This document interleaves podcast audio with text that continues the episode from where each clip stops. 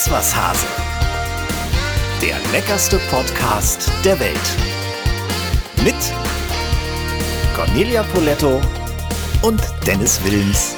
Sonntag, der 6. Februar. Wir sind wieder da. Am, Hurra! Am Mikro die Gossip- und Genussbeauftragten der deutschen Bundesregierung C. Poletto und D. Wilms. Herzlich willkommen. Ja, also Jetzt wird es auch wieder Zeit, ne? herzlichst willkommen. Ich, also ich hatte wirklich richtig Sehnsucht nach Ja. dir und nach unserem Podcast. Ich auch. Haselmensch. Das, die Pause war echt ein bisschen zu lang. Wir entschuldigen lang. uns in aller Form, aber jetzt haben wir auch wieder richtig Bock. Nicht, dass wir, nicht, dass wir keinen Bock hatten am Ende des Jahres, aber Nee, aber es ist, es ist tatsächlich, wir haben so viel Bock, dass ich ein bisschen Angst habe.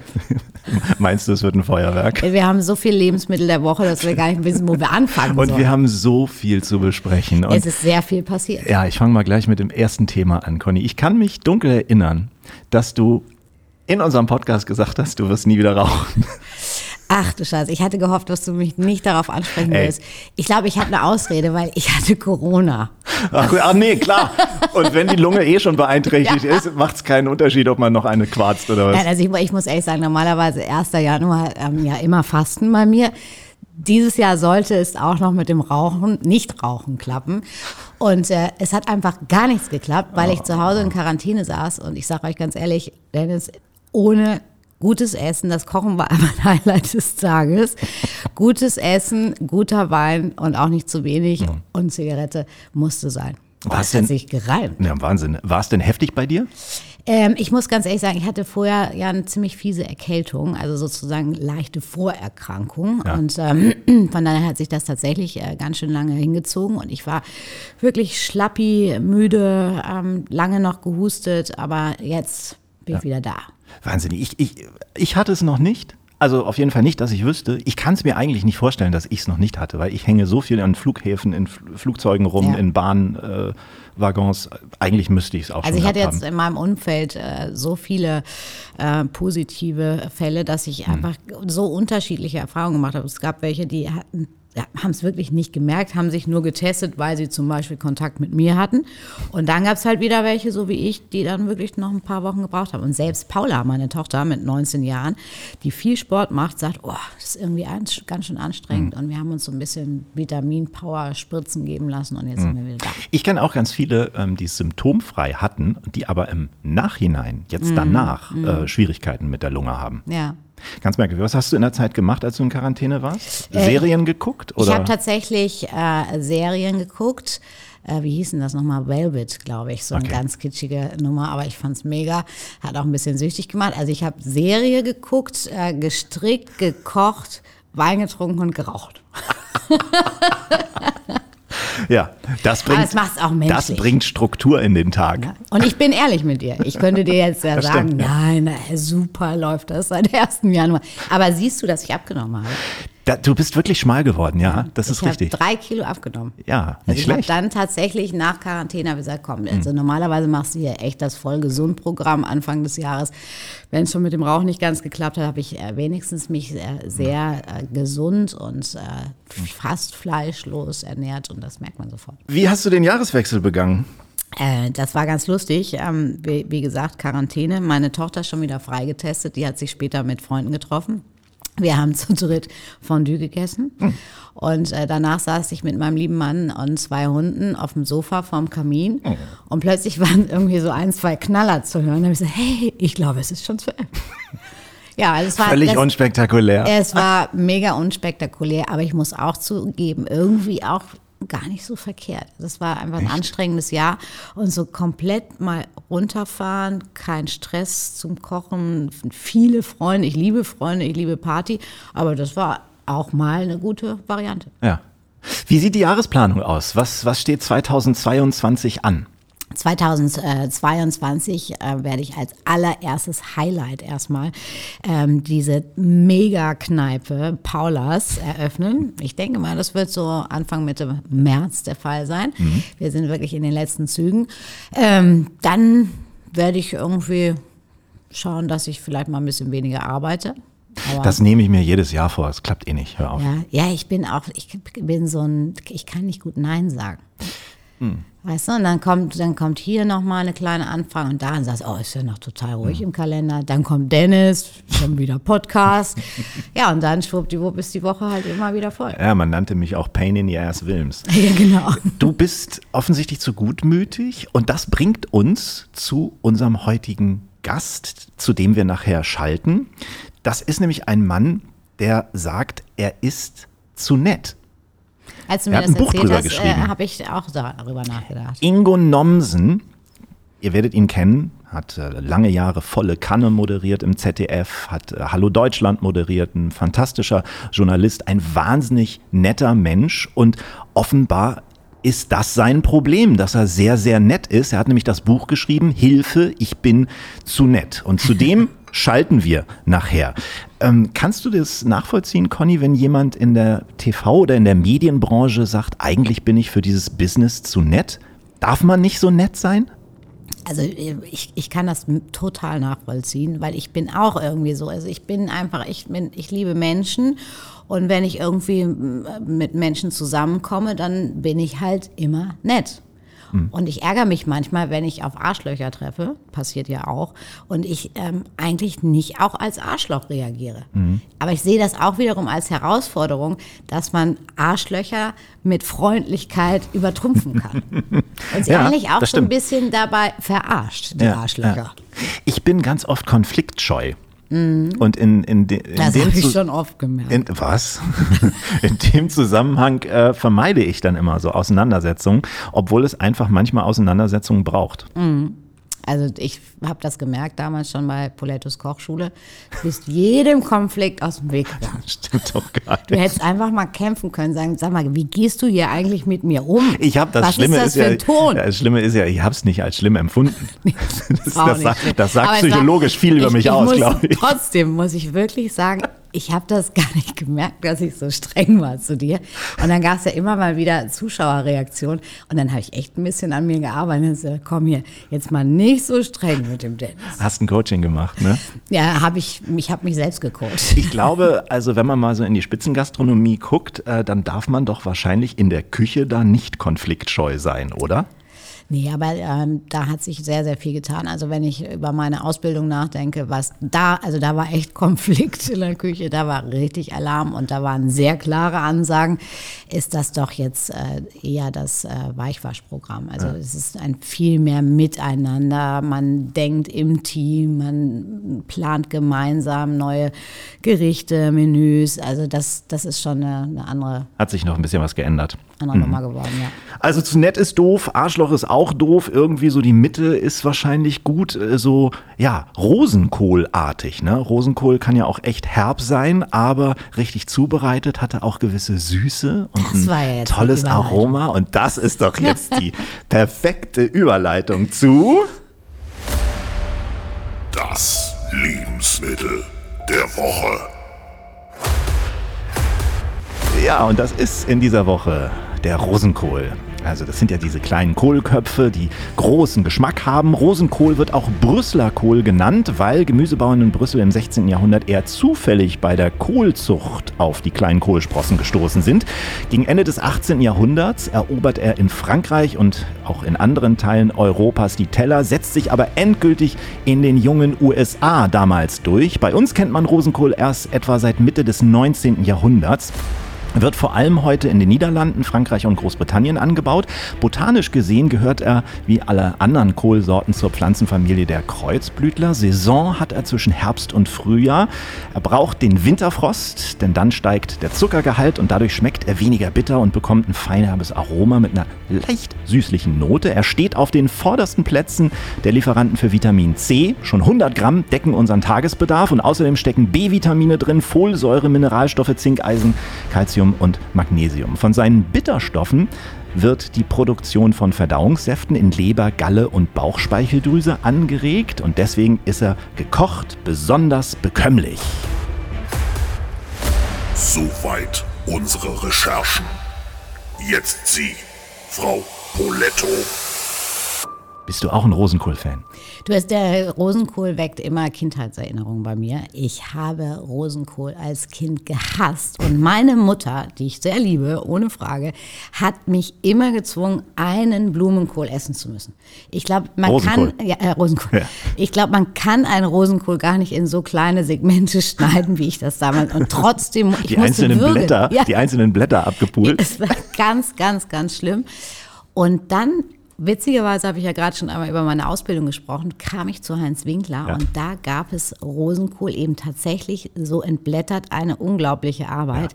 Äh, dann ein bisschen Speck angebraten, der rohe Rosenkohl dazu, kleiner Schuss Sahne dran, Salz, Pfeffer, Muskatnuss. Und plötzlich habe ich gesagt, oh, weißt du was, das ist richtig lecker. Und seitdem liebe ich Rosenkohl und äh, man kann damit sehr schöne Sachen machen. Ja, ich mag den auch, wenn, wenn diese kleinen Mandelsplitter da noch so mit dran sind. Das finde Mhm, ich auch sensationell. Ne? Ja, die Frische kann man anhand der, der Blätter wirklich checken. Ne? Also gelbliche Verfärbungen deuten ja an, dass er schon ein paar Tage älter ist. Da muss man immer ein bisschen drauf achten. Ähm, sie sollten fest sein, die Röschen, Mhm. also nicht irgendwie nachgeben, wenn man mit dem Finger drauf drückt. Und äh, zum Aufbewahren, habe ich gelesen, soll man sie blanchieren und dann nach dem Blanchieren kann man sie durchaus im Eisfach aufbewahren. Du kannst sie einfrieren, ja klar. Ja, das, das funktioniert. Werden nicht matschig dann, ne? Und man kann, man kann die, das ist zum Beispiel auch ein Gemüse, was man sehr gut gefroren kaufen kann. Ja, Also richtig. das, da habe ich ja sowieso überhaupt nichts gegen. Ähm, Also frischer geht's eigentlich nicht, Mhm. auch bei Erbsen, Rosenkohl. Das wird sofort nach der Ernte schockgefrostet Ja. oder eben beim Rosenkohl auch kurz blanchiert und man hat es einfach immer da, wenn Ja, man wenn man- nicht so viel Zeit zum Einkaufen hat. Und wenn man dann den TK-Rosenkohl macht, dann auf keinen Fall äh, irgendwie langsam auftauen lassen, sondern gefroren ins, ins Wasser, ins kochende Wasser werfen, weil sonst wird er, wird er komplett matschig. Genau. Wie bereitet man ihn denn richtig vor? Also wie, schält man äh, kreuzweise, sind schneidet ja, man ein ja früher oder, oder als wie, Kind habe ich auch das? gedacht, diese, diese mini kleinen Rosenkohl-Dinger, die wachsen, wachsen so auf dem Acker. Die, die, das sind ja richtig lange Stiele, wo viele Ja. kleine Rosenköhlchen dran sind. Und äh, man putzt ihn tatsächlich unten am, am, am Strunkansatz, ähm, äh, schneidet man weg. Und die äußeren Blätter meistens auch, weil die immer schon so ein bisschen leicht weg sind. Ne? Und, äh, und dann kann man entscheiden, ob man ihn tatsächlich auseinanderblättert, sich die Arbeit macht Mhm. oder äh, ob man sagt, man äh, lässt ihn im Ganzen, blanchiert ihn erstmal. Man kann ihn unten am Strunk sozusagen so ein bisschen einritzen, dann ähm, gart er schneller gleichmäßig. Und äh, dann kann man mit diesem blanchierten Rosenkohl natürlich alles Mögliche machen. Man kann ihn einfach nur in Butter schwenken, mit Speck, ohne Speck, äh, ob mit Sahne, ohne Sahne. Also da gibt es viele Möglichkeiten.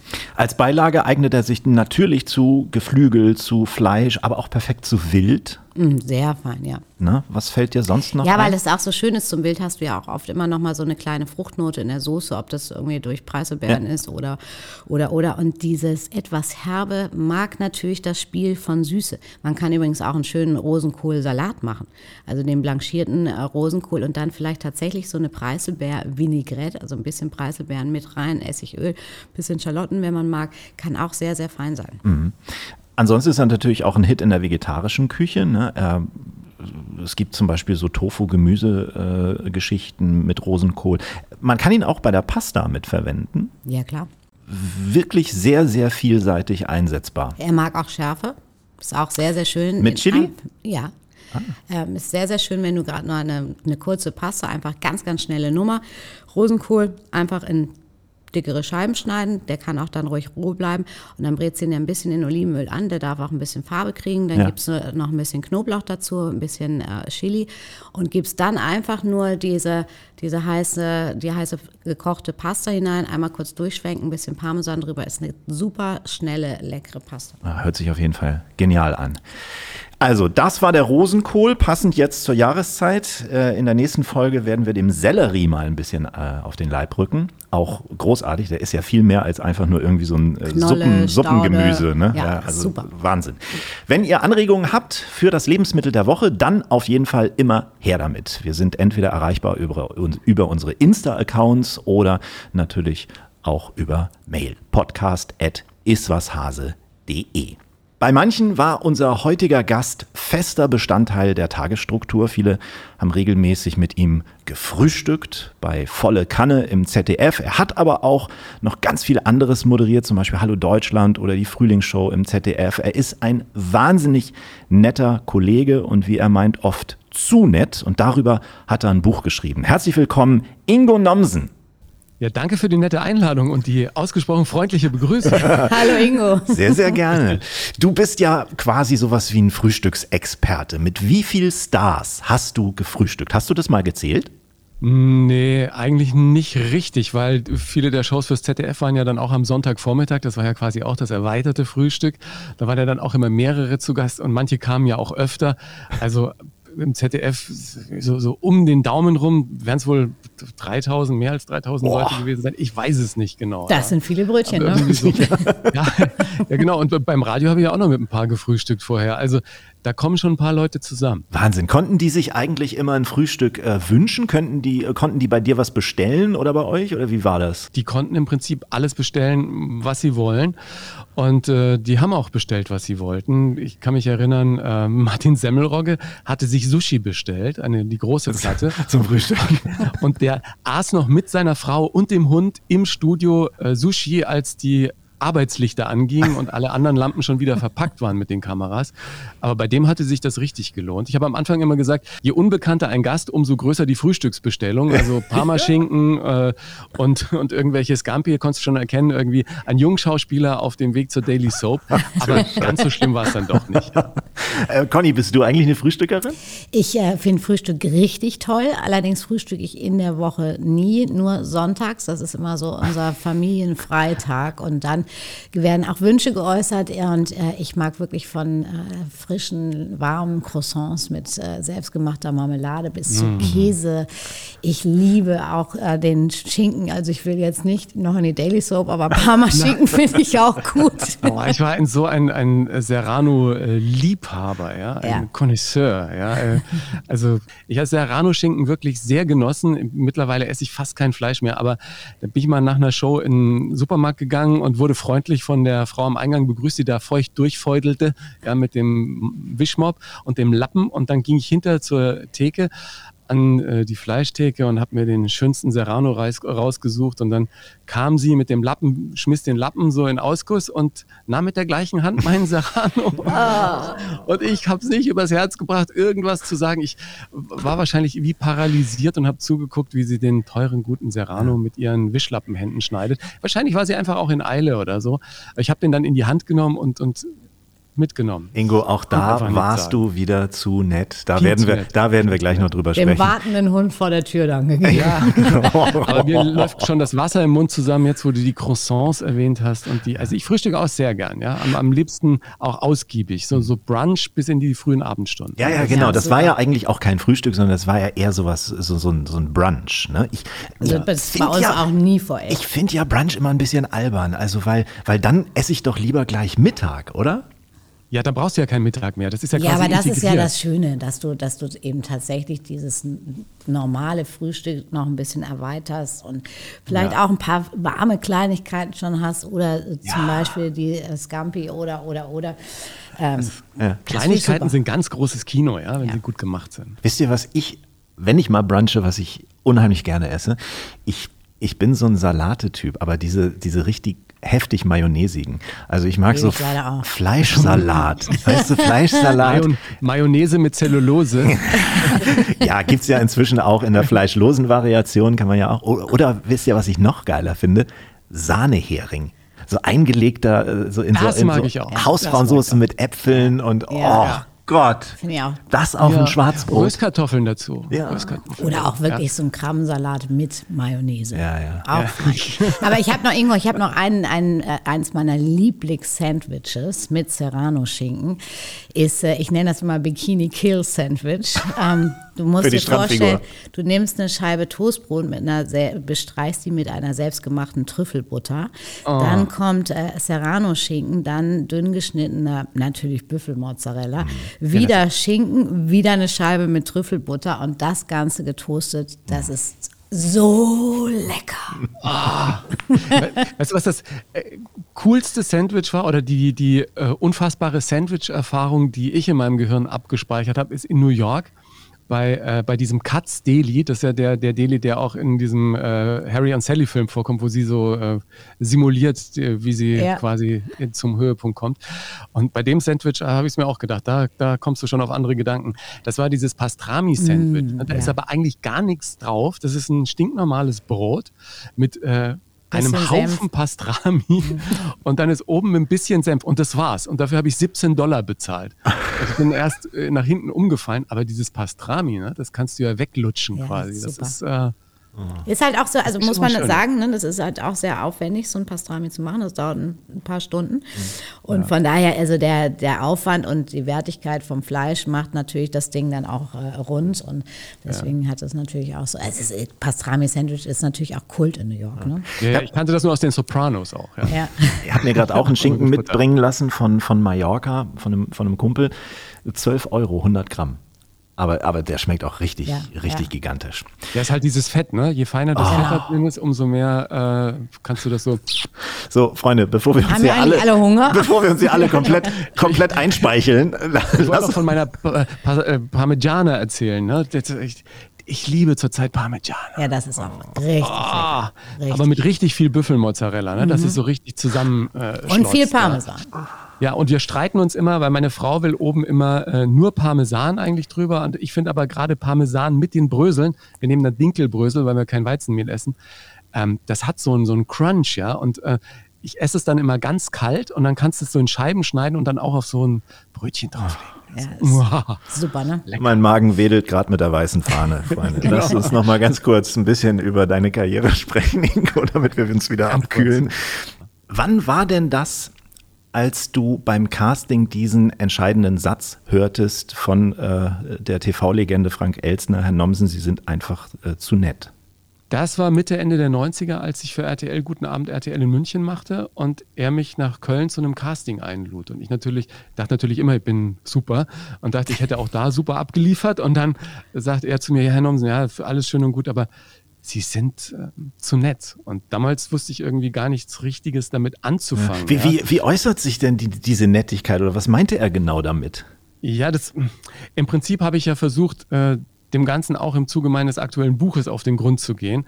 Und er meinte wohl einfach, ich bin ein schlicht äh, zu wohlerzogener äh, junger Mann und man müsste wohl am äh, Fernsehschirm mehr Ecken und Kanten zeigen. Mhm. Und letzten Endes, dass, dass dieses zu anderen immer zu nett zu sein, sozusagen mein äh, kleiner Klotz am Bein sein würde, das habe ich erst in den letzten Jahren erkannt. Nachdem mein Vater starb und ich mit meinem Leben mal so ein bisschen in Klausur ging, da stellte sich das plötzlich heraus, dass ich immer natürlich versuchte, die Bedürfnisse von anderen Menschen zu befriedigen und immer noch eine Sendung zu machen. Und kannst du da noch und kannst du da noch und kannst du da nicht mal schnell und immer zu allem Ja und Amen zu sagen, hat bei mir dazu geführt, dass ich letzten Endes dann nur gearbeitet habe. Mhm. Und zwar seit ich mit 18 von zu Hause ausgezogen bin. Ich habe die ganze Zeit gearbeitet, hatte großen Spaß, auch vor der Kamera, vor dem Mikrofon, aber vieles andere musste ich deshalb hinten anstellen. Und das war halt nicht gut, weil irgendwann klopfen eben all die eigenen Träume und Wünsche mal an und wollen auch mhm. äh, berücksichtigt werden. Und bei mir hat das dazu geführt, dass ich in vielen Momenten, in denen ich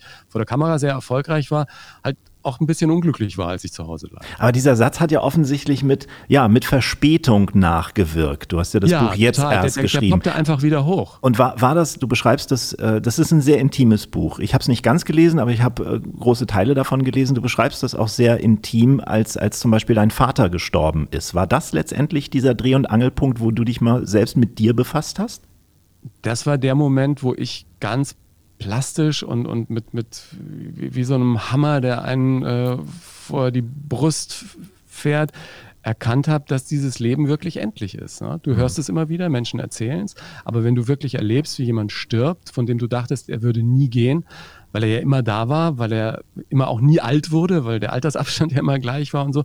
Und plötzlich bist du dabei und jetzt im Rückblick war es natürlich toll, dabei gewesen zu sein, als er starb und merkst, wie das Leben aus einem Menschen geht. Und plötzlich war dann ich auch in Anführungsstrichen ja der Älteste in der Familie, ja, der ältere von äh, zwei Söhnen.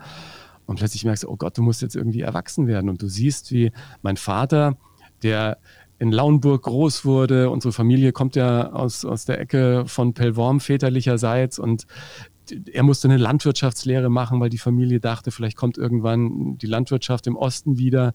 Wir waren alle geflohen. Äh, er hat aber trotzdem Abi gemacht, hat studiert, hat dann seinen Traum äh, davon, Offizier zu werden, bei der Bundeswehr wahrgemacht, hat eine eigene Familie gehabt und so. Und da dachte ich, Mensch, der hat, obwohl er nicht so gute Ausgangsvoraussetzungen hatte, seine Träume im Leben wahrgemacht und ein sehr erfülltes Leben gehabt.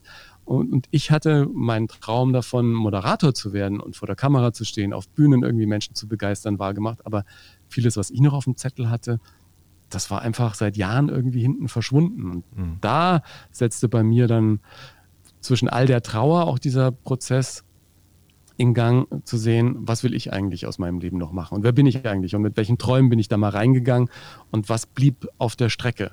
Und das endete damit, dass ich dann plötzlich auch mal wieder ein bisschen netter zu mir selbst war. gab's, gab's, hat ja, glaube ich, jeder schon mal gehabt, irgendwie so einen Punkt im Leben, wo es in irgendeiner Weise Klick gemacht hat und man selber so ein Fazit gezogen hat oder sich neu ausgerichtet hat oder was auch immer. Gab es das bei dir auch schon, Conny? Ja, das gab es bei mir auch schon und ähm, ich kann das, was Ingo sagt, sehr gut nachvollziehen, weil ich habe auch manchmal das Gefühl, dass ich äh, zu nett bin. Und ich nehme mir das dann immer wieder vor. Also ich nehme mir nicht vor, dass ich nicht mehr nett bin, aber dass ich konsequenter bin, auch mhm. in vielen Dingen und eben tatsächlich dieses Netter zu mir selbst. Mhm. Ja. Und ähm, das äh, im Laufe des Jahres, wenn ich meinen Kalender anschaue, dann verflüchtigt sich das im Moment noch ein bisschen. Ja, das ist, man und ist immer relativ schnell wieder in so einer, ja, ja. In so einer Schiene drin, ja. Und äh, also mir hat geholfen, überhaupt mal zu gucken, was man wirklich will. Das klingt auch wie so eine simple Frage, aber so eine größere Klarheit für sich selbst zu bekommen und zu sagen, okay, was sind so meine Prioritäten? Mir, mir hat da eine Werteliste ganz gut geholfen, was auch ein längerer Weg war, da mal so die fünf Werte zu haben, wo man sagt, okay, nach denen, nach denen will ich irgendwie mein Leben leben. Das hat dazu geführt, dass ich viele Entscheidungen heute einfacher treffen kann und auch nicht mehr so viel grübel danach, ja, weil einfach die, Rahmenbedingungen klar sind. Ja. Früher war es ja so, ich habe irgendwie A oder B gesagt und eigentlich war, war jede Entscheidung blöd, weil vielleicht doch die andere die bessere gewesen wäre, ja.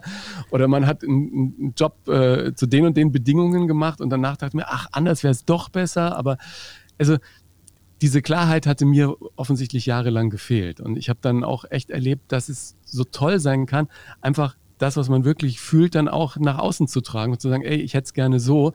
Weil, und weil ich mir viel klarer heute bin, kann ich das auch viel klarer kommunizieren. Und dann entsteht erst eine wirkliche Harmonie. Und diese Angst, die ich früher immer hatte, dass ich wenn ich mal Nein sage oder sage, okay, bis hierhin und nicht weiter oder mal Forderungen in Anführungsstrichen stellen, sage, ich hätte es lieber so und das würde ich jetzt gerne mal so machen, dass sich da so große Probleme wie gordische Knoten weiterspinnen würden und, und mir wie Knüppel zwischen die Beine mhm. führen, das hat sich nie bewahrheitet, mhm. ja. Und der, der, erste wichtige Punkt für mich war dann, das beschreibe ich auch im Buch, dass ich sage, ich, ich mache jetzt mal vier Wochen frei und, und äh, kümmere mich mal um mich und, und erlebe mal andere Sachen. Oder ich setze mich hin und gehe ganz konkret Träume an und schreibe plötzlich mein erstes Buch und, und gehe mal für vier Wochen nach New York. Das war ja auch sowas, ich hatte ja nie lange Urlaub gemacht. Ja. Ich habe ja Urlaube gemacht. Ja, ja das, ich, ich wollte gerade sagen, ihr seid ja auch so Kandidaten, ne? dass man dann dauernd arbeitet, weil es halt auch so viel Freude macht ja. und dann aber selber am Ende auf der Strecke bleibt. Ich war irgendwie mal für fünf Tage auf den Malediven oder mal für sechs Tage in Alaska. Da, das, das, da ist doch die Anreise Urlaub, völlig, völlig irre für, für fünf ja. Tage diese Anreise und Abreise auf sich zu also nehmen. Also das, ist, das ist auch total ja? verrückt. Also das ist bei auch jetzt diese Quarantänezeit, ja? ja. Und danach noch mein Restaurant geschlossen. Das waren einfach mal so drei Wochen Ruhe wo man auch mal über sich selber nachdenken konnte. Ja. Und äh, ich habe tatsächlich, das ist Sache, sagen wahrscheinlich wenige, Quarantäne ein bisschen genossen. Ja, du hattest auch ja. Glück. Wir haben gerade darüber gesprochen, Ingo, vor, bevor du zu uns gestoßen bist, dass es bei äh, Conny relativ, sag ich mal, mild ablief. Mhm. Du hattest auch Corona. Bei dir war es alles andere als mild. Ja, ich hatte das ja schon ganz am Anfang quasi. Ähm, da gab es noch gar keine Möglichkeit, äh, sich irgendwie impfen zu lassen. Und ich dachte auch, es geht glimpflich an mir vorbei, aber nach zwei Tagen war klar, ähm, das geht mit gro großen Fieberschüben einher. Ich hatte irgendwie Kopf- und Gliederschmerzen. Ich konnte nächtelang nicht schlafen, habe da vor mich hingeschwitzt und habe mich dann wirklich jede Nacht drei, vier Stunden auf meinen Dielenboden gelegt und äh, habe da versucht, so ein bisschen zur Ruhe zu kommen, weil eben auf einem harten Boden kann der Körper irgendwie entspannen. Und auf einer weichen Matratze hatte mir dann meine Physio erklärt, ähm, der versucht der Körper halt irgendwie immer auszugleichen und wenn dann alles wehtut, das war echt übel. Ich kann mich an die erste Woche auch nicht richtig erinnern, Krass. Ich weiß nur, ich habe mhm. äh, tierisch abgenommen in den zwei Wochen. Und so nach eineinhalb Wochen kam so ein bisschen der Lebensgeist zurück. Und nach zwei Wochen, weiß ich noch, äh, brachte meine Assistentin dann Brötchen vorbei. Und das war das erste Mal, dass ich dann wieder was gegessen habe und es richtig geschmeckt hat, ja. Und, Hattest äh, du auch Gesch Geschmacksverlust? Ja, mhm. also in den eineinhalb Wochen hatte ich überhaupt keinen Appetit. Meine Frau hatte mehr Geschmacksverlust, die schmeckt bis heute nicht so richtig. Und ähm, ja und riecht auch noch nicht so richtig. Also bei mir ist das alles wieder da, toi toi toi, das ist alles wieder zurückgekommen. Meine ähm, sportliche Aktivität lässt immer noch zu wünschen übrig, weil ich irgendwie merke, dass ich seitdem nicht so richtig in die Gänge komme. Aber wir sind da einigermaßen gut durchgekommen und toi toi toi, äh, jetzt natürlich auch irgendwie äh, geimpft und alles. Ähm, ich spüre allerdings im Moment äh, eine, eine, eine Welle an Omikron-Infektion in meiner Umgebung, ja. Also ja. wenn man so mit Freunden und Kollegen telefoniert und mit Familie, jetzt hat es meine Mutter gehabt, mein Bruder, meine Nichte, mein Neffe, meine Schwägerin, äh, aber alle auch relativ glimpflich, von daher glaube ich auch, ähm, dass zumindest was, was dieses ins Bett reinschwitzen, äh, auch selbst wenn ich es jetzt wieder bekäme, eine Sache der Vergangenheit wäre. Ja. ja, da müssen wir wahrscheinlich alle durch. Äh, wie gesagt, ich hatte es noch nicht, toi, toi, toi, aber ich kann dir sagen oder versichern, Ingo, dass mit der Antriebslosigkeit, das empfindest du auch in diesen Zeiten, wenn du noch kein Corona hattest. also, ich muss mich da auch immer rausprügeln auf meine Laufrunde. Also das ist, glaube ich, im Moment äh, ganz, ganz normal.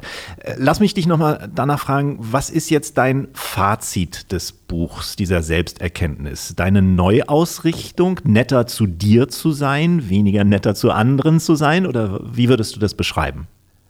Ein bisschen mehr Klarheit für mich selber zu bekommen, war, glaube ich, das große Ziel dann dieses Prozesses und das habe ich auch bekommen. Also ich bin viel mehr mit mir im Reinen, als ich das früher war ich genieße es heute auch, mich mal bewusst auf Unplanbares einzulassen, weil ich halt erlebt habe, was passieren kann, wenn du dir dann mal diese Zeit gibst und, und dir das gönnst, einfach mal das Leben auf dich zukommen zu lassen. Und was ich total toll fand, dass es sich echt auch gelohnt hat, im Nachhinein den Mut zu haben, Raum aufzumachen für Dinge, die man immer mal machen wollte. Also ob das jetzt New York war, das mich total weitergebracht hat. Also ohne diese vier Wochen wäre ich wahrscheinlich heute nicht als Stand-up-Comedian auf der Bühne äh, ohne die Zeit äh, in New York würde ich auch nicht das Selbstbewusstsein haben, ähm, zu sagen, jetzt mache ich auch mal wieder ein bisschen Musik und gehe mit meinen eigenen Songs raus und so. Äh, einfach mutig zu sein, Dinge zu tun, die man immer schon mal machen wollte und sich dafür auch äh, sozusagen nicht zu, scha zu schade zu sein, einfach nochmal von unten anzufangen. Das war bei mir klasse. Also ich genieße es heute auch mit einem Mietwagen einfach mal eineinhalb Stunden in die Walachei zu fahren und bei einer offenen Bühne neues Comedy-Material auszuprobieren, weil es einfach äh, klasse ist. Ja? Und ja. ich merke das jetzt an so vielen Reaktionen, die ich auch aufs Buch über Instagram bekomme und so, die dann sagen, ey, das hat bei mir auch nochmal die ein oder andere Inspiration gegeben und den kleinen Schalter umgelegt. Also es lohnt sich echt, Verantwortung dann auch für sein Leben wieder zu übernehmen, weil ich glaube, ich hatte ja auch lange abgegeben. Ne? Und dann einfach in diesem Hamsterrad des beruflichen Alltags, dann haben Leute gesagt, mach mal hier und mach mal da und, und haben das äh, für einen organisiert und man war dann glücklich auf der Bühne. Und dann saß ich aber doch da manchmal sonntags zu Hause, habe irgendwie Chips, Eis und Schokolade in mich reingeschaufelt und irgendwelche Serien geguckt und war dann auch nicht wirklich glücklich, ja. Und heute bin ich auf der Bühne und vor der Kamera glücklich, aber auch im Privatleben. Und dass sich bei mir da privat auch nochmal mit einer eigenen Familie da sowas auftut, das hätte ich früher ja auch nicht gedacht. Also es ist toll zu sehen, welche Türen sich im Leben plötzlich öffnen, wenn man selber offen dafür ist. Ich kann das super nachvollziehen, weil man ja so getaktet ist durch diese Strukturen, in denen man dann auch bei Produktionen ist und äh, dass wenn man plötzlich mal so ein paar Tage lose hat, dass man schon fast gar nicht weiß, was man mit sich selbst anfangen soll und was man jetzt eigentlich am liebsten machen würde. Ja, aber das Tolle ist ja, dass du selber manchmal gar nicht merkst, in was für einem Film du bist. Also du brauchst irgendjemanden oder wie bei mir irgendein Ereignis, das dich da erstmal rausreißt. Und dann habe ich selber so die Entwicklung der letzten Jahre eigentlich gar nicht wirklich wahrgenommen, wie sehr ich mich verändert habe. Ja, also ich habe neulich meine alte Kostümbildnerin von Kult am Sonntag im ZDF wieder getroffen hinter den Kulissen einer Fernsehshow und wir sprachen so ein bisschen miteinander und dann sagt sie plötzlich zu mir, sag mal Ingo, du bist ja ein völlig anderer Mensch geworden.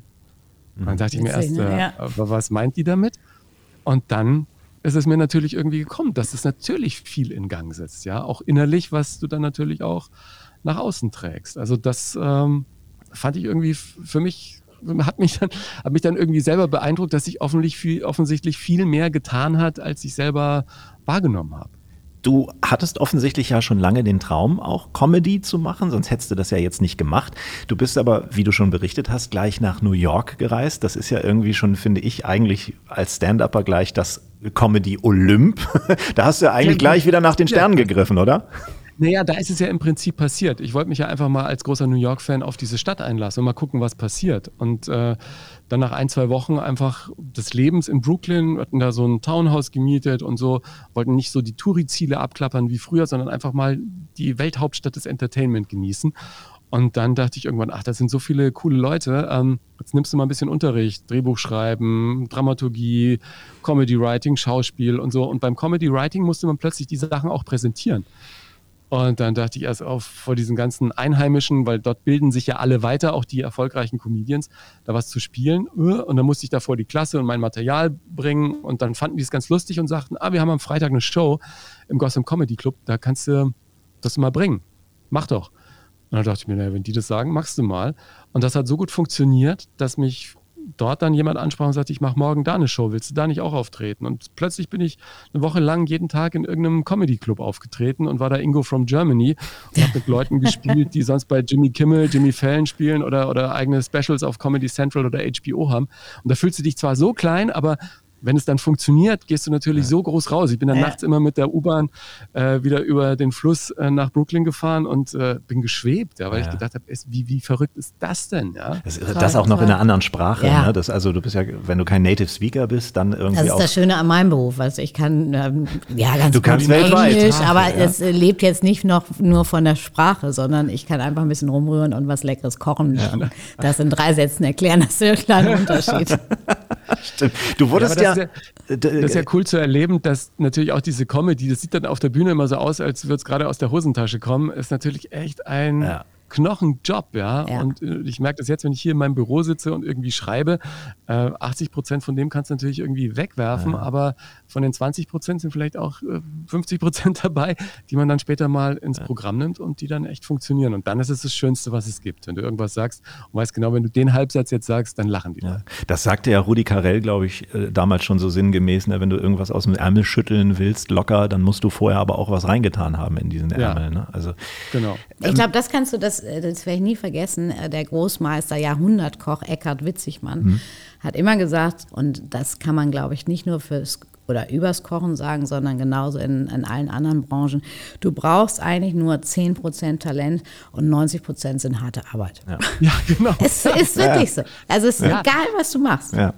Also und die, all diejenigen, die erfolgreich sind, ich hatte gerade bei mir im Podcast Toby Gett, der irgendwie Welthits für Beyoncé, Madonna und Fergie und John Legend irgendwie geschrieben hat, der sagt, er hat in 15 Jahren in New York, weil wir da auch äh, bei New York waren, jedes Jahr 180 Songs geschrieben, jeden Tag mindestens zwei Aufnahmesessions gehabt und das bei, was weiß ich, 27.000 äh, Songs am Ende irgendwie ein paar Hits dabei sind, das ist ja dann auch klar. Ne? Krass, ja. Ja, verrückt. Aber nochmal auf diese Comedy-Geschichte zurückzukommen, du wurdest ja selber auch persifliert, ne? Von, von Max Giermann damals. Ja. Wie, wie, hast du, wie hast du das empfunden?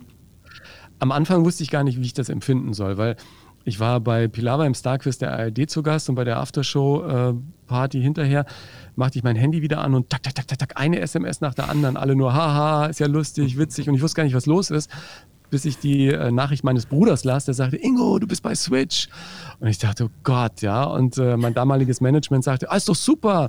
und ich, ich, rief Armin Rossmeier an, unseren äh, Koch, äh, und sagte, Armin, wir werden bei Switch persifliert. Und er sagte, ist doch klasse. Und dann habe ich es mir angeguckt und dann äh, fand ich es echt irgendwie auch ganz cool. Mhm. Das, das Witzige ist, ich kannte ja viele der Autoren und ähm, Max habe ich ja dann später auch besser kennengelernt. Und heute ist es natürlich irgendwie süß, wenn man irgendwie drüber spricht. Und nachher wollten sie ja dann auch im Volle Kanne Studio drehen. Und dann hatte ich da auch irgendwie ein paar ähm, wohlwollende Worte äh, und, und eine kleine Verbindung geknüpft und dann konnten sie das auch machen und zwar irgendwie, ja, ich finde es ich find's super, ja, weil Switch ist ja wirklich mittlerweile echt äh, Fernsehkult und Fernsehgeschichte ja. und da ein kleiner Teil davon zu sein ist schön. Wir haben es am Anfang des Gesprächs ja schon ein bisschen gemerkt bei dir, es blitzte raus, äh, du, du liebst auch gutes Essen und du kochst vor allem auch gut und ja, gern, ne? Aus jeden Tag. Ja. Was gibt's da so? Parmigiana. Ähm, Parmigiana. Ja, gut, okay, ja, Das abseits dessen.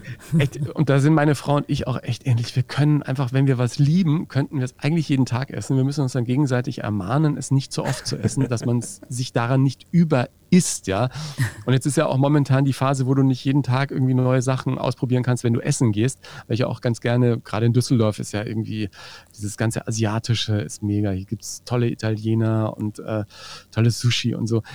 Wir haben uns jetzt diese, ich, darf man hier Namen nennen, dieses Gerät gekauft, mit dem du irgendwie in einem Topf ganz toll kochen kannst. Thermomix. Ja, Thermomix. Es ist Mr. für Cuisine gibt's auch. Es ist super, weil du, weil er einfach weiter kocht und du kannst das Kind beaufsichtigen, ne, wenn du alleine bist. Wir, ich bin ja Working Dad, ja, wir teilen uns das relativ pari auf. Jemand ist im Büro und der andere kümmert sich ums Kind. Ne? Und äh, damit kann man relativ äh, zügig kochen. Viele Dinge, die man sonst halt in Töpfen macht. Und ich koche gerne italienisch. Ich liebe Pastas. Ich liebe jetzt auch Pestos äh, wieder noch mal mehr, weil die einfach momentan damit auch noch ein bisschen einfacher gehen. Wir mögen total, weil meine Frau lange in äh, China gearbeitet hat, auch natürlich die asiatische Küche. Jetzt können wir ein paar Sachen auch zu Hause machen, so, so Auberginen. Und das, das Süße ist auch, unser Kleiner liebt äh, irgendwie Auberginen und, und Gemüse. Wenn ich den, wenn ich den frage, was willst du essen, dann sagt er Gemüse, Gemüse. Süß. Gemüse, ich koche, ich koche. Aber da kann er dann auch irgendwie weiterklicken wenigstens, ja. Also ich stehe sehr, sehr gern in der Küche und ich mag das dann auch, dieses Erfolgserlebnis direkt zu haben. Ne? Wenn du irgendwas kochst und es schmeckt anderen, dann äh, Und Ingo, es Liebe ist, es ist etwas Handwerkliches, was für Ja. uns ja auch ganz wichtig ist. Wir, wir, wir produzieren ja eigentlich nur äh, leere Luft und, und f- das versendet sich halt alles so. Und wenn du was handwerklich Gegenständliches geschaffen hast, dann macht dich das irgendwie stolz, finde stimmt, ich. Das stimmt. Obwohl ich ja auch finde, dass unser Job als Moderator ja auch was Handwerkliches hat. Ja. Aber es wird halt nicht so wahrgenommen. Ne? Ähm, aber dieses Kochen selber ist, ich, ich muss mich dann auch immer zwingen, langsam zu essen zum Beispiel, ja, weil wenn mir was gut schmeckt, ich könnte es ja einfach nur so wegschlonzen, ja. Deswegen, ähm, Ja, Oberlippe drüber stülpen und einatmen, das kenne Genau. ich. Ja, ja. ja. Oder was ich auch mag, sind so, so Ofengemüse zum Beispiel. Ne? Das liebe ich ja auch. Irgendwie auch ein, ein Blech gut zu befüllen, das reinzuschieben und einfach irgendwann nur zu gucken, vielleicht noch ein bisschen Soße oben drüber und dann nochmal ein bisschen weiter und danach den Käse vielleicht noch drüber und dann, ah, lecker. Conny und ich laden uns ja traditionell immer gerne bei anderen Leuten ein. Also wenn wir uns bei dir einladen würden, was würdest du uns anbieten? Ah, ich würde als Nachtisch auf jeden Fall ein, Fängt mit dem Nachtisch an, sehr gut. Weil das, ey, das ist ja ehrlich gesagt für mich der beste Tipp, wenn irgendjemand mal abends bei irgendeinem Event eingeladen ist. Ich habe ja auch da immer, also so die, die falsch herum gegessen, gerade bei Buffets. Ne? Ich habe immer mit dem Nachtisch angefangen, auch beim Fernsehpreis und so, und mich dann langsam zur Hauptspeise und zum ersten Gang vorgearbeitet. Also ich würde als Nachtisch auf jeden Fall so ein, so ein Kokos-Mango-Eis machen. Das meins ist echt mittlerweile richtig gut mit Rohrrohrzucker, weil ich gerade so auf einer Ayurveda-Spur bin. Und äh, Kokosmilch ist echt ähm, sehr lecker. Als Hauptspeise würde ich euch natürlich mit meiner Parmigiana beglücken. Ähm, die Wären wir mit einverstanden, Euer, Ingo. euer, wirklich euer. sensationell ist. Und was ich als Vorspeise ja eigentlich auch ganz gut finde, weil man es relativ gut äh, vorbereiten kann, ist dann irgendwie mit, mit äh, schönen Aufstrichen zu arbeiten und einem, ähm, und einem einfach einem selbstgemachten Brot im Ofen, ob das jetzt ein, ein Dinkelbaguette ist oder sowas.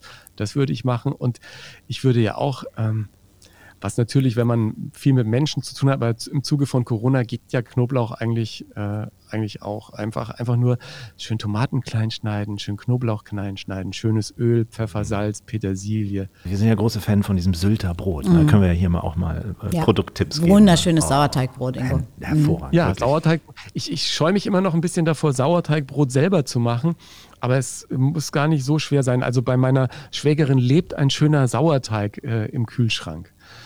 Da würde ich mir auch gerne einen reinstellen. Also das, wenn du davon ein bisschen was abhaben kannst, ist es tatsächlich kein Hexenwerk mehr. Ich sehe schon, Ingo, das nächste Buch von dir wird heißen Ich koche zu gut. Hilfe, ich koche zu gut. Ich koche zu gut. Aber ich habe neulich, neulich bei meiner äh, Schwägerin gekocht, so ein, so ein leckeres äh, Zitronenhühnchen und so. Und war sie echt auch total begeistert. Und dann sage ich danach, naja, du mit eurer neuen Ingwer-Limetten-Würzpaste, kein Problem.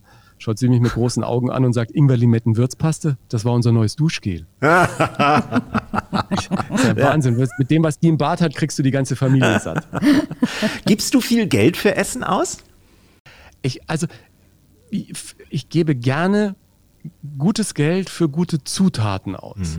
Ja, und ich muss da ehrlich sagen, ähm, seit ich so eine kleine Familie habe, muss Essen auch mehr geplant sein. Also bei mir ist die Woche ähm, essensmäßig irgendwie, die, die, ist einfach durchgeplant.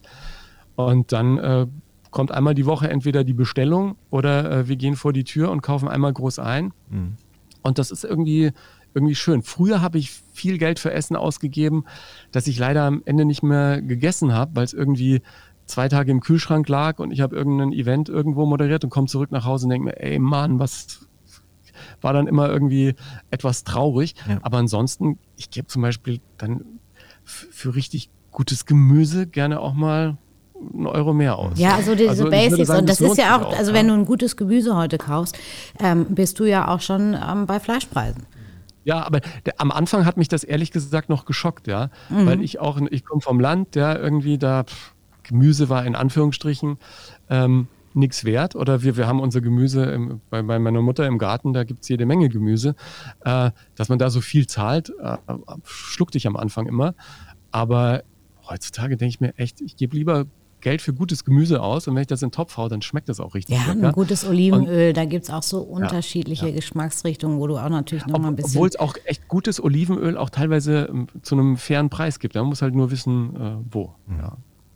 Ja, das hat mir Frau Poletto in vielen Folgen Polettos Kochschule beigebracht, dass äh, gute Dennis Produkte, kocht nämlich auch richtig gute gut Produkte ein, ein äh, gutes Endprodukt letztendlich zaubern Nur können. Nur gutes aber Essen kann aus guten Produkten entstehen. Richtig. Ja, ja. aber ich sag mal echt, diese Kleinigkeiten, ne, die ich habe ja auch in 20 Jahren Fernsehküche, ähm, bei der ich sein durfte und wo ich immer so als, als kleine Küchenhilfe ähm, benutzt wurde, ja, so viel gelernt, aber auch so ein gutes Rührei oder so, weißt du, diese, diese kleinen Sachen, äh, die vielen Menschen dann vielleicht auch nicht so gut schmecken, weil ihnen einfach der richtige Kniff fehlt, mhm. dass die so toll sein können. Ja, ja, ja. Wenn du, wenn du mal Geld im Restaurant ausgibst, ne, was, was, was ist sowas, was dich in Restaurants am meisten aufregt oder worüber du dich am meisten ärgerst? Schlechter Service. Mhm. Das ist eigentlich, das ist irgendwie, das finde ich eigentlich nicht, finde ich nicht okay. Ich finde schlechten Service auch schlimmer als schlechtes Essen. Ja. Finde ich auch, aber da müssen wir auch alle mal ein bisschen umdenken, warum wir teilweise so viel schlechten Service haben. Denn wir müssen da einfach ran. Also gute Service-Mitarbeiter zu finden, ist mittlerweile äh, das mit schwerste überhaupt. Also ich, ich glaube, überhaupt Mitarbeiter zu finden. Also ich habe ja auch Freunde, die Restaurants haben oder Hotels, ne? Ja, die sagen, um einen Koch irgendwo in ein Hotel zu bringen, ähm, brauchst du eine gute Wohnung für den, die haben mhm. Dienstwagen. Also ich, wenn noch mal anfangen würde, ich würde ehrlich gesagt, äh, vielleicht sogar eine Kochlehre fände ich, glaube ich, im Rückblick äh, auch echt cool. Hab du kannst trotzdem Fernsehstar ja. werden, ja. ja. Und, und kannst ich würde es auch immer wieder machen, ihr beiden. Immer wieder. Ich habe auch einen Dienstwagen mittlerweile. und du machst immer Menschen glücklich. Weißt du, das ist doch toll. Also das Die Leute ist, sitzen im Restaurant und sagen, yes, vielen Dank. Aber ich denke mal, das geht dir ja auch so, weißt du, das hat so ähm, sehr viel Positives. Also jeder Koch ist, glaube ich, am Ende des Abends auch mal fertig oder am Ende der Woche und sagst so, oh, da war jetzt echt, also positiv, weil viel los war. Aber wenn du dann genau sofort immer Feedback kriegst von den Gästen ja. und diese Begeisterung, das, das spornt dich für den nächsten Tag schon wieder so an, ja. dass du schon wieder vergessen hast, dass du eigentlich doch nur fünf Stunden geschlafen hast und dass ja, äh, der andere Koch krank ist oder du oder das äh, ausgleichen musst. Also das ist, es ist ein ganz, ganz toller Job. Ja. Deswegen ist es so schön, Shows vor Publikum zu machen, weißt du? Bei, bei Volle Kanne zum Beispiel hatten wir ja kein Publikum und ich kenne es halt eben auch anders. Wenn da irgendwie äh, ein paar hundert, ein paar tausend Leute in der Halle sitzen, dann ist das einfach ein unfassbarer Energieschub, der mhm. auf dich wirkt, ja. Und ich habe das erlebt. Für mein erstes Buch war ich ja einen Abend bei Steffen Hensler und habe mit dem in dieser Küche gekocht, ja. Und ich dachte erst, die lassen mich so ein bisschen mitlaufen und dann hieß es aber, ja, jetzt hier mal äh, Chicken Teriyaki und zwar pronto. Und dann denkst du, oh verdammt, echt. Und das ist ein so ein Druck. Also ich habe das als viel, viel größeren Druck empfunden als jeder Druck, den ich vor einem Radiomikrofon oder vor einer Fernsehkamera oder auf einer Bühne je gespürt habe. Also das war wirklich, ähm, seitdem habe ich noch größeren Respekt vor ja. Köchen und Köchinnen, die eigene Restaurants haben und da eine Truppe haben, die pünktlich das Essen auf den Tisch bringen muss. Ja. Wir haben vorhin darüber gesprochen, ähm, wie sieht denn deine Jahresplanung aus für 2022? Was hast du vor? Wie äh, willst du das Jahr gestalten? Gib mal einen kleinen Ausblick. Also ich hoffe, dass ganz viele der Auftritte, die verschoben worden sind, ähm, stattfinden können. Ich habe ja viele Auftritte, die jetzt zum dritten Mal schon verschoben wurden, ja, von, von Sylt bis zum Bodensee. Also ähm, da freue ich mich drauf, dass ich da mein Live-Programm machen kann.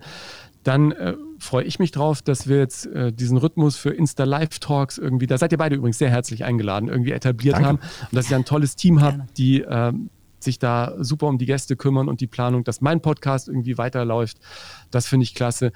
Das große Projekt für mich dieses Jahr wird sein, ähm, privat den Fokus mehr in Richtung Berlin zu verlegen, weil wir da gerade irgendwie eine Wohnung renovieren und ähm, dann sicherlich auch die Hauptbasis äh, Berlin sein wird und ich dann noch ein bisschen öfter vielleicht nach Düsseldorf pendeln werde. Und dann mal gucken, was diese große, bunte, weite Welt des Showgeschäfts sonst noch bereithält. ich freue mich, dass ich mit Musik jetzt mal ins Studio gehe ähm, und mal, mal gucken, was das wird. Ähm, ich bin jetzt schon super glücklich, dass ich zu Anfang des Jahres diese ganzen kleinen Schnipsel von Stand-up-Auftritten äh, so durchs Netz gezogen haben. Also das hätte ich nie gedacht. Das war ja auch so ein Punkt, wo ich früher immer Angst gehabt hätte. Was sagen die jetzt? Der Moderator macht Comedy und, und jetzt stellt er auch noch was ins Internet, ja. Mhm. Äh, finden die Leute das irgendwie gut oder sagen die, ey, geh wieder nach Hause und dass da jetzt Schnipsel irgendwie äh, sechsstellige Aufrufzahlen haben und, und irgendwie da über eine halbe Million Leute erreicht haben, das hätte ich echt nie gedacht. Von daher ist dieses Internet irgendwie eine schöne Spielwiese im Moment und ich genieße das nach wie vor, mich in vielen Bereichen einfach auszuprobieren. Ich finde es toll, dass das Buch so gut läuft. Ich hoffe, da gibt es dieses Jahr dann auch noch die eine oder andere Lesung, die einfach bisher nicht stattfinden konnte. Und mal gucken, was das Leben bereithält. Also das ist Welche Tür ein sich öffnet. Glück, einfach zu gucken, äh, mal was das Leben genau. bringt. Aber äh, da werfe ich mich einfach äh, rein und mal, mal gucken, was da noch ums Eck kommt. Da sind wir auch gespannt. Wir weisen nochmal ausdrücklich auch auf deinen Podcast. Du bist ja ein Podcast-Kollege insofern auch nochmal hin. Ähm, sag nochmal die Ingo Nomsen Show. Wann, wann erscheint die immer? Die kommt immer in der Nacht von Dienstag auf Mittwoch und äh, man kann sie sich aber anhören, wann man will. Natürlich. Das ist, ja das, Gute das, ist das, Schöne. das ist das Tolle. Ja, und auch das ist wirklich, das genieße ich ja auch, äh, dass man in so einem Podcast in keine Formate reingepresst wird, dass man keine Zeitlimits hat, dass man einfach mal, mal wird er länger, mal wird er kürzer. Wir haben jetzt schon eine ganz schön anständige Länge erreicht. dann mach Schluss, dann mach Schluss. Aber es war, war toll. Ich hoffe, wir sehen uns dann bei mir im Insta Live. Ja, sehr, sehr gerne. gerne. Ah, auf jeden Fall. Oh, eine Synchron. Ja, genau. Und ey, wenn ich in Hamburg bin, dann, äh, dann komme ich mal. Du bist herzlichst ne? eingeladen, äh, mit Familie oder auch ähm, alleine, wie auch immer. Ich, Sehr gerne. Ich war, ich, ich war, ja schon mal ähm, mit den Kollegen, mit denen wir den Live Entertainment Award machen. Und da haben wir ein, ein Steak gegessen, eines der besten Steaks, die ich äh, je gegessen habe. Schön gesliced und crunchy und knusprig. Da kannten wir uns noch nicht. Ja. Haben aber zumindest, glaube ich, einen Gruß in die Küche geschickt. Ah, das ist, das ist ja. lieb. Das ist die Motivation, über die wir gerade gesprochen haben. Genau. Wir brauchen wir Köche. Genau. Ingo, ganz, Danke ganz euch. lieben Dank, dass du für uns Zeit hattest und äh, vielen Dank für das nette Gespräch. Ich danke euch für die liebe Einladung und ich freue mich auf ein Wiedersehen. Wir auch. Mach's gut. Tschüss. Danke. Tschüss, Ingo. Ciao. Ja, was soll man sagen? Ja. Das war nett. Er war einfach, er, er war, war nett. einfach nett. Unglaublich. Ja, ein toller Typ, ähm, wirklich auch ein sehr, sehr spannendes Buch. Das sei hier nochmal ganz ausdrücklich empfohlen neben seinem äh, Podcast. Äh, lest das Buch. Hilfe, ich bin zu nett von Ingo Nomsen. Kann man am Stück einfach so mal weglesen. Ja, also ich habe mir das auch vorgenommen. Ich werde es mir besorgen. Denn da sind so ein paar Ecken und Kanten drin gewesen, mhm. wo ich gesagt habe, da habe ich mich leider erwischt. Ja, ich habe mich auch, auch sehr so. oft wiedergefunden. Ja, ja. also, ihr Lieben, wir hören uns Sonntag in zwei Wochen wieder mit einem neuen, tollen Gast. Seid gespannt. Wenn ihr zwischendurch Sehnsucht habt, guckt mal im Archiv nach, bei wo wir überall sind, Apple Podcast, bei Spotify, wo auch immer. Es gibt schon genau. weit über 30 Folgen mit lauter spannenden Gästen, die wir alle hatten. Thomas Anders, Olli P., Hans Siegel, den Bergdoktor zum Beispiel, Sven Marlene. Klöger, Marlene Lufen, äh, Bettina Tietjen, Carlo von Tiedemann, Jochen Schropp. Wer war nicht alles bei uns? Unfassbar. Und es kommen noch eine ganze Reihe fantastischer Gäste. Wir freuen uns auf euch, wenn ihr einschaltet. Bis dann. Bis Sonntag. Macht's gut. Tschüss. Tschüss.